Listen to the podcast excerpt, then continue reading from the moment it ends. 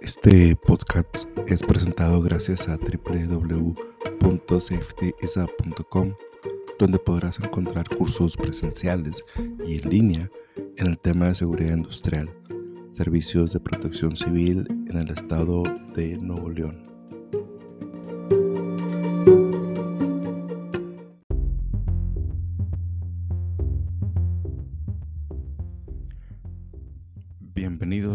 Este audiolibro relacionado a Hazmat. Prólogo. Yo, Israel Humberto Hoyos Valdés, experto en seguridad industrial, liderazgo y atención a emergencias, te doy la bienvenida a este audiolibro narrada en español por tu servidor. Agradecimientos a Dios, a mi familia, a Jocabet, Israel y Abdiel, que sin duda me apoyan y aman, lo cual me permite atender todos mis proyectos. Hazmat es una palabra en inglés compuesta de hazard material, que es material peligroso. Esto es importantísimo aclararlo ya que vamos a estar trabajando sobre tópicos relacionados a hazmat y para esto nos basamos en la NFPA ya que en México la Secretaría de Trabajo y Previsión Social atiende solamente al, manejo y almacenamiento de químicos, más no a cómo atender una emergencia como tal ante lo que llamamos hazmat. Dentro de la atención a emergencias con derrames químicos peligrosos, hablemos de 10 mil litros, 20 mil litros, con cloro al 100% o como puede ser amoníaco tal vez, necesitamos equipo de protección especial. Dentro de ese equipo te puedo platicar que manejamos trajes clase A y clase B por lo menos. El clase A es totalmente encapsulado el brigadista o rescatista que va a ingresar a la zona caliente que en un momento lo definiremos más ampliamente. Equipo de respiración es importante, equipo de respiración autónomo. Este equipo de respiración por NFPA nos recomienda que tengamos de 4500 PSI. Eso nos da un aproximado de 30 a 45 minutos de respiración. El clase B se recomienda para las personas que van a estar eh, fuera de la zona caliente, descontaminando a los compañeros y o a las víctimas con equipo de respiración autónomo o también puede ser con full face, mascarilla completa con cartuchos eh, dependiendo el químico que atendamos. Es importante eh, tener en cuenta que el equipo es especial, necesitamos tenerlo previamente. Y un dato importante que nos señala la NFPA es que si dos brigadistas especialistas en hazmat van a estar dentro del área de emergencia, deben estar por lo menos fuera dos brigadistas más con el mismo nivel de capacitación y con el mismo nivel de equipo de protección personal. Dios quiera que no le suceda algo a los compañeros. Tenemos eh, equipo y personal para rescatarlos. Si van cuatro dentro, cuatro deben estar fuera de la zona caliente listos para responder. Así que dentro de este mismo equipo se recomienda un explosímetro donde va a revisar los niveles atmosféricos del el área donde estamos trabajando. Dentro de, esto, antes de continuar, te quiero comentar que NFPA clasifica tres distintas áreas de la emergencia. Donde está el derrame, lo llamamos zona caliente, que es donde está la emergencia, donde necesitamos contener o confinar ese derrame, donde están las víctimas tal vez que están lesionadas y un promedio depende de la guía respuesta a emergencia de 10, 20, 30 o hasta 50 metros solo la zona caliente. La zona tibia es un círculo fuera de esta zona caliente donde ahí solamente necesitamos personal como eh, los mismos brigadistas, eh, protección civil tal vez, eh, personal relacionado a emergencias, que en caso de necesitarlo está próximo a cualquier eventualidad. Y 10, 20, 30, 50 o hasta 60 metros más alejado estará la zona fría. En esta zona estarán, por ejemplo, tránsitos desviando tráfico, estarán civiles que no tienen nada de necesidad que hacer en la emergencia, estará en la zona fría. Así que es importante entender la zona caliente, la zona tibia y la zona fría. Muy bien. Cuando estamos trabajando de dos en dos, deben estar dos afuera. Entre la zona caliente y entrando a la zona tibia, le llamamos un área especial que se llama DICON, que es descontaminación. ¿A quién vamos a descontaminar? Tanto los brigadistas cuando salen de esta zona caliente porque se, se, contaminaron, fueron expuestos a salpicaduras de estos químicos peligrosos o bien a, a los vapores, necesitamos descontaminarlos en tres fases por lo menos. Y se recomienda la primera fase eh, tallar todo el exterior de estos trajes clase A con eh, agua. Segunda fase agua y jabón. Tercera fase agua. Necesitamos limpiar bien y garantizar que cuando pasen a la zona fría ya estén descontaminados. Igualmente las víctimas, si hubiere eh, víctimas o una víctima, tiene que pasar por este proceso de descontaminación. Los que van a hacer esta descontaminación, platicamos hace un momento que van a tener el traje clase B con full face o en su caso equipo de respiración autónomo. El monitor con el que ingresaron los brigadistas a la zona caliente, el explosímetro o medidor de gases, es importante que ellos los lleven puesto en todo momento cuando van a trabajar en la zona caliente. Eh, repito, a, contener, a confinar o a tapar eh, el derrame eh, que activó la, alerta de emergencia. ¿Por qué razón? Porque debe, debemos medir en todo momento los patrones y las mediciones a los que en tal ocasión fueron expuestos estos compañeros. Si el clase A por alguna razón sufre alguna rotura, necesitamos saber que nuestro brigadista a qué estuvo expuesto y estos medidores y explosímetros cuentan con un registro, con una memoria que se guarda y esto es importante para tanto los paramédicos, los departamentos médicos y los doctores que pudieran atender a nuestros brigadistas y o a las víctimas. Así que es importante tener en cuenta estos detalles tan tan importantes. Cuando se permite que el brigadista reaccione en la zona caliente, no con el clase A, sino con el, el traje bombero y su equipo de respiración autónomo. Si se permite por la NFPA solo si en caso de que nuestro riesgo sea solo respiratorio, es decir, digamos que el gas tóxico del amoníaco eh, es un riesgo respiratorio hacia los rescatistas y exista una alta probabilidad de eh, que las víctimas estén vivas. Solo en esos casos NFPA sí permite que no usemos un equipo clase A, sino el traje bombero, siempre y cuando, esto es importante, el traje bombero esté certificado por NFPA versión 2018. Solo en esos casos.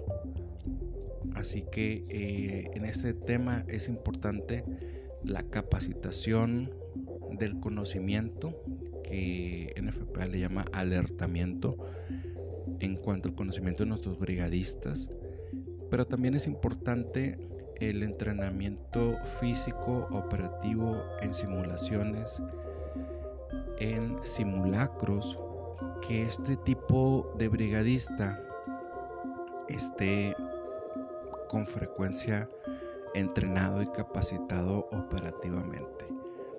Aparte de esto, quisiera platicarte que existe una GRE, una guía de respuesta a emergencia que para estos casos es bien importante tenerla a la mano, tenerla actualizada, ya que se actualiza cada cuatro años. En este tema de la guía de respuesta a emergencia, la deben de tener tanto EHS, departamentos médicos, eh, brigadistas, por supuesto, bomberos, policías y tránsito, eh, y toda aquella persona que le interese este tema. Así que en esta guía de respuesta a emergencias que se eh, actualiza cada cuatro años, la puedes descargar de forma mm, gratuita en www.safetyisap.com. Eh, ahí cuentan con literatura totalmente gratis. La descargas en tu smartphone, en tu laptop. Y te puedo platicar que en esta guía de respuesta a emergencia está dividida por colores. La sección amarilla nos dice, eh, hace referencia a que podamos encontrar el producto por números. La sección azul podemos encontrar el producto, el material peligroso, por el nombre. La sección naranja nos serán guías para ver si ese producto reacciona al agua, eh, si su reacción es termodinámica, qué tan dañino es a la salud de los que están en esa contingencia y nos va a dar información también importante en cuanto a si se prendiera, qué tipo de extintor utilizar. La sección verde de esta guía de respuesta a emergencia nos dice las distancias de aislamiento tanto en la inicial como en la de acción, es decir, qué tanto vamos a delimitar la zona para los rescatistas como para los eh, civiles. Y ahí es importante señalar que ellos eh, resaltan un derrame pequeño y un derrame grande para el tema de las distancias de aislamiento. Las distancias pequeñas o los derrames pequeños, perdón, son aquellos que son menores a 200 litros. Los derrames grandes eh, se consideran por arriba de derrames de 200 litros y de esto va a depender la velocidad del aire, si es de día o si es de noche, con relación a cuánta distancia de aislamiento tenemos que iniciar.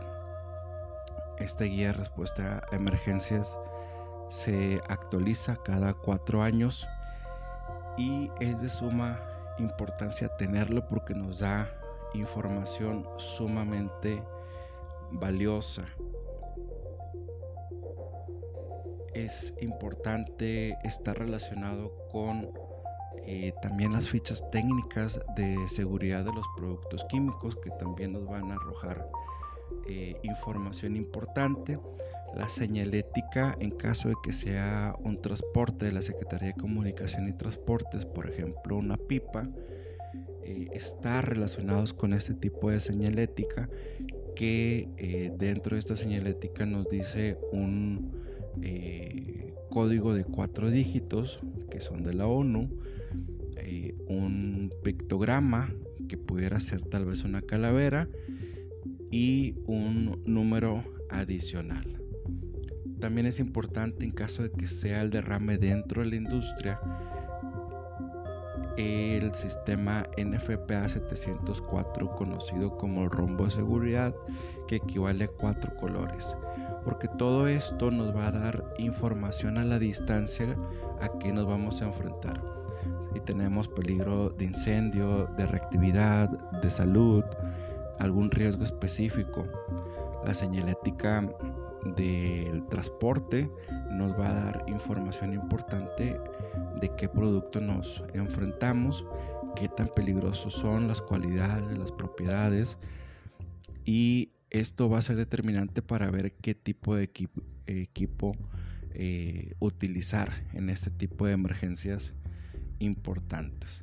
Así como también estar actualizados en la norma 18 de la Secretaría de Trabajo y Provisión Social con respecto a las etiquetas de advertencia de peligros, ya que eh, sale esta norma en 2015, en el 2018 ya eh, es vigente y también eh, pues es otra forma de comunicación de los peligros químicos a través de eh, nueve pictogramas y uno de, medio ambiente. Y todo esto junto con la hoja técnica de seguridad con información que pueda tener el contenedor que pueda tener la pipa nos va a dar una tarea de planear de forma correcta la contingencia ante una situación de estas características, que dentro de las emergencias, que todas son técnicas, todas son peligrosas, esta es una de las más complejas, pero también eh, importa mucho la capacitación, preparación de los brigadistas, de los líderes y también de poder pedir ayuda a tu localidad, a protección civil, cercano a bomberos, cercano a tu localidad y definitivamente eh, los planes de ayuda mutua que están dentro de las industrias con empresas vecinas que nos puedan ayudar a conseguir desde extintores, trajes de bomberos, equipo de respiración autónomo, alimento para los brigadistas, eh, médicos para revisar antes y después de la contingencia a nuestros brigadistas y a todo el personal involucrado en este tipo de emergencias. Así que la planeación es importante, el orden es de suma importancia en estos casos y también algunas unidades de emergencia, así como algunas empresas, eh, se preparan previamente con conos de viento. Esto va a ser eh, importante eh, tener a la mano conos de viento para ver estos gases tóxicos hacia dónde se dirigen para evacuar las zonas o bien mover a nuestro personal de ese tipo de zonas. De la zona caliente, la tibia y la fría, el comando de incidentes estará en la zona fría el comando de incidentes no es recomendable por NFPA que esté en la zona caliente, en la zona tibia, tiene que estar en la zona fría. Y el comando de incidentes, pues la lidera eh, el comandante propiamente de eh, el comando de incidentes. Generalmente los líderes tanto de protección civil como de bomberos tránsito y ellos tienen una comunicación afectiva y clara con su personal a cargo, fuera de la contingencia, dentro de la contingencia, pero sí es importante que eh, a partir del lamentable 911 de Nueva York, eh, el comando de incidentes tiene que estar fuera eh, de la zona caliente particularmente en la zona fría, el comando de incidentes. Así que, sin más, eh, te doy las gracias por estar escuchando este audiolibro especificado en Hazmat, en atención a respuesta a incidentes que es dedicado para todos aquellos que estén relacionados con seguridad industrial, con el área de emergencias con brigadistas, protección civil, Cruz Roja y toda aquella persona que necesita actualizarse. Te invito a que visites www.safetyisap.com para que tengas más recursos, más capacitación y más contenido actualizado de este tema y muchos otros relacionados. Bendiciones.